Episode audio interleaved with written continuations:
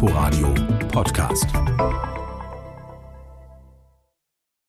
Mit Nadine Kreuzzahler. Hallo. Herzlich willkommen zu 15 Minuten Literatur im Inforadio. Heute ist die Zukunft der Literatur bei uns zu Gast. Rosa Engelhardt ist eine von zwölf Kindern und Jugendlichen, die in diesem Jahr für den Theo nominiert sind, den Berlin-Brandenburgischen Preis für junge Literatur. Und neu im Bücherregal Jan Böttcher und sein Provinzritt Das Kaff. Das alles gleich, aber erstmal gucken wir wie immer auf die literarischen Ereignisse der vergangenen Woche. Die schwedische Akademie, die den Literaturnobelpreis vergibt, steckt in der schwersten Krise seit ihrer Gründung 1786. Nachdem sich bereits drei Mitglieder aus dem Gremium zurückgezogen hatten, trat am Freitag auch noch die ständige Sekretärin Sarah Danius zurück. Unser Korrespondent in Stockholm, Carsten Schmiester, hat das für uns eingefangen. Jag lämnar akademin som ständig sekreterare. Ich verlasse den Posten der ständigen Sekretärin, so hat es die Akademie gewollt. Der Beschluss bedeutet für mich auch, dass ich meinen Stuhl verlasse, Stuhl Nummer 7. Auslöserin für den Skandal ist die Lyrikerin Katharina Frostensen, besser gesagt ihr Ehemann, der in einen sexuellen Belästigungs- und Korruptionsskandal im Umfeld der Akademie verwickelt ist. Auch Frostensen ist mittlerweile zurückgetreten. Von 18 Mitgliedern sind jetzt nur noch elf übrig. Zu wenig, um entscheidungsfähig zu sein und wohl auch zu wenig, um den Literaturnobelpreis zu vergeben. Die Vorsitzende des PEN-Zentrums Deutschland, Fenske, reagierte in der Zwischenzeit mit Verständnis auf den Rücktritt der ständigen Sekretärin. Sie hofft darauf, dass die Akademie sich neu aufstellen kann. Das könnte der schwedische König Karl Gustav in die Hand nehmen, indem er die Statuten so ändert, dass inaktive Mitglieder auch vor ihrem Tod ausscheiden dürfen. Nur so könnten neue Mitglieder gewählt werden. Letzte Woche beteuerte er, die Akademie ist eine unglaublich wichtige Institution für Schweden, für die Kulturwelt und nicht zuletzt für die Vergabe des Nobelpreises.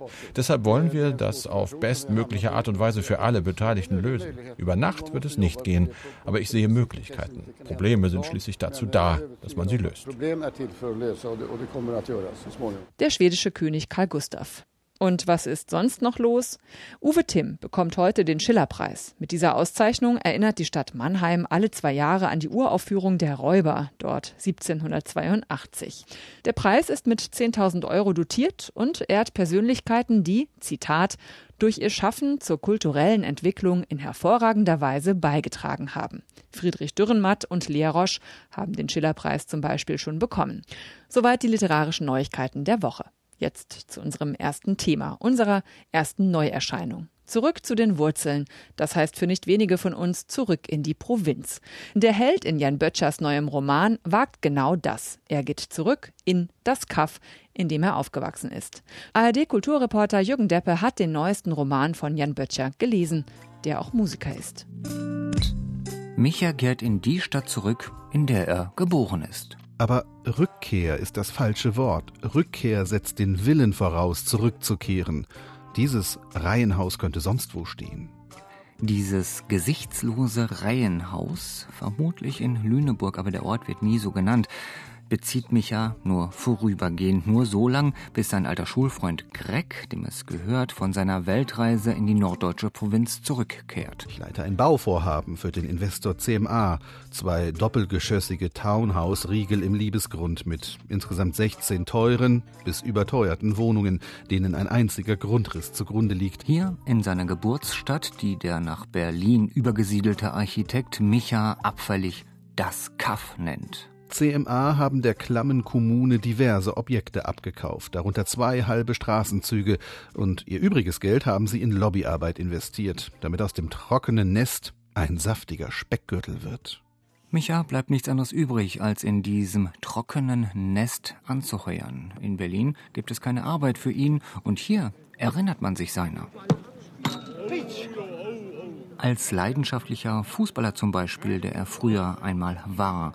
Und daran könnte er doch jetzt wieder anknüpfen, indem er das Training der C-Jugend übernimmt. Das ist der Unterschied zu Berlin, der mich am meisten beunruhigt. In Berlin kommst du an neuen Bekanntschaften gar nicht vorbei. Hier bin ich ständig denselben Gesichtern ausgesetzt. Dem seines profilneurotischen Bruders Nuss und seiner sozial engagierten Schwester Jul zum Beispiel, aber auch dem des lebensklugen Tischlers Sancho, bei dem Micha einst eine Lehre gemacht hat. Ganz allmählich schwört Micha dem großen Moloch Berlin und dem Hamsterrad ab, in dem er sich jahrelang bewegt hat. Spätestens als er die hübsche Carla aus Hamburg kennenlernt, die mit ihrem Teenager-Sohn in eine der neuen von Micha gebauten Wohnungen im Speckgürtel zieht, will er das Kaff nicht mehr missen. Das Kaff nicht und nicht die kleinstädtischen Rituale. Mir fällt der Jubel ein. Letzte Woche nach unserem 2 zu 1 Siegtreffer in der Nachspielzeit. Abklatschen, tanzen, umarmen. Das war ein Bild, das ich vergessen hatte, Teil eines Ganzen zu sein.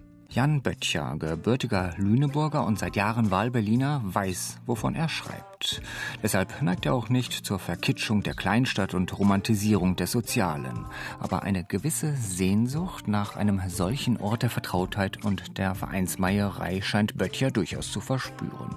Auch wenn er nie so ungeschickt wäre, die Stadt nahe Hamburg namentlich zu nennen. Denn schließlich hat ja jede und jeder von uns einen Geburtsort und vielleicht auch eine stille Sehnsucht nach dem, was sich positiv damit verbindet. Das Kaff, so heißt der neue Roman von Jan Böttcher, erschienen im Aufbauverlag.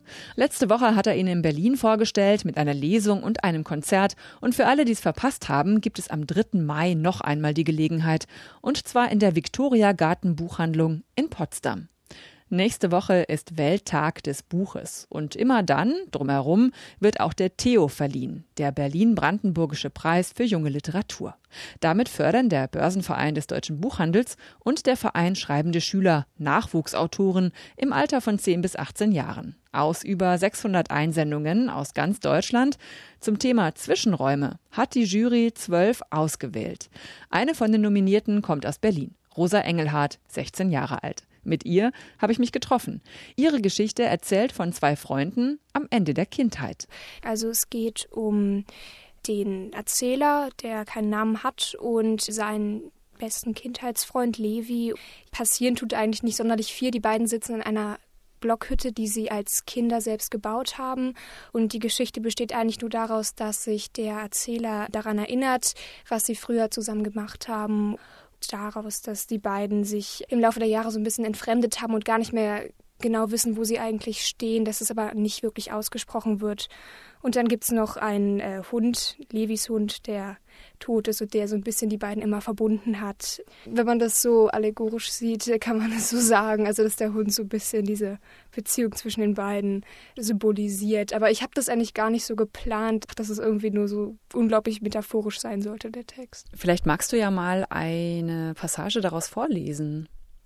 Welt und Spielzeug. Früher saß Levi genauso am Feuer, die Beine angezogen und die langen Arme darum geschlungen, das Kinn auf den Knien. Sein Blick war dann starr nach vorne gerichtet in die Flammen, und ich habe mich immer gefragt, ob das Licht ihn nicht blenden müsste, was vom Feuer ausging. Levi blendete nichts. Neben Levi sitze ich.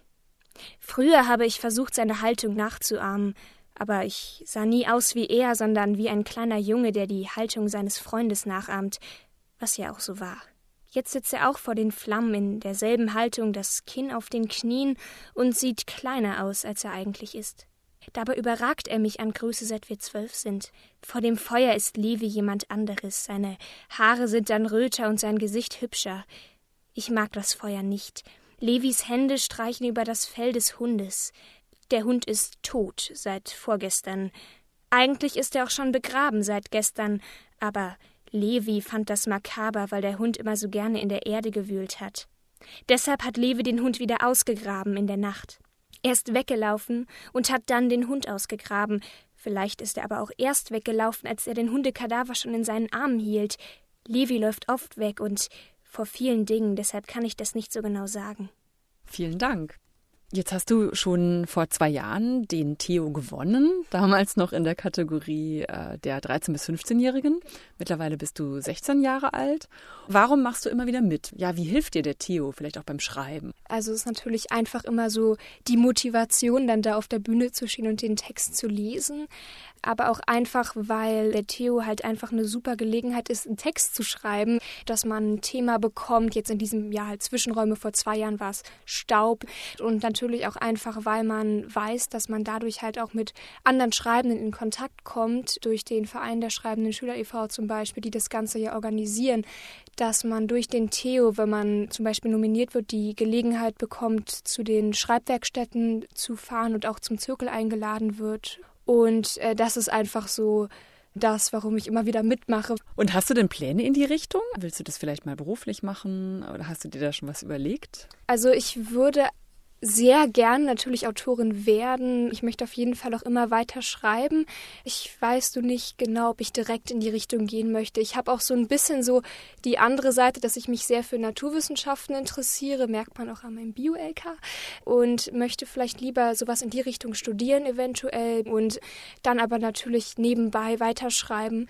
Rosa Engelhardt, Nachwuchsautorin und nominiert für den Theo, dem Berlin-Brandenburgischen Preis für junge Literatur. Nächsten Sonntag wird er in der Brandenburgischen Staatskanzlei in Potsdam verliehen, für Prosa und Lyrik in drei Altersklassen und an ein ganz junges Talent unter zehn.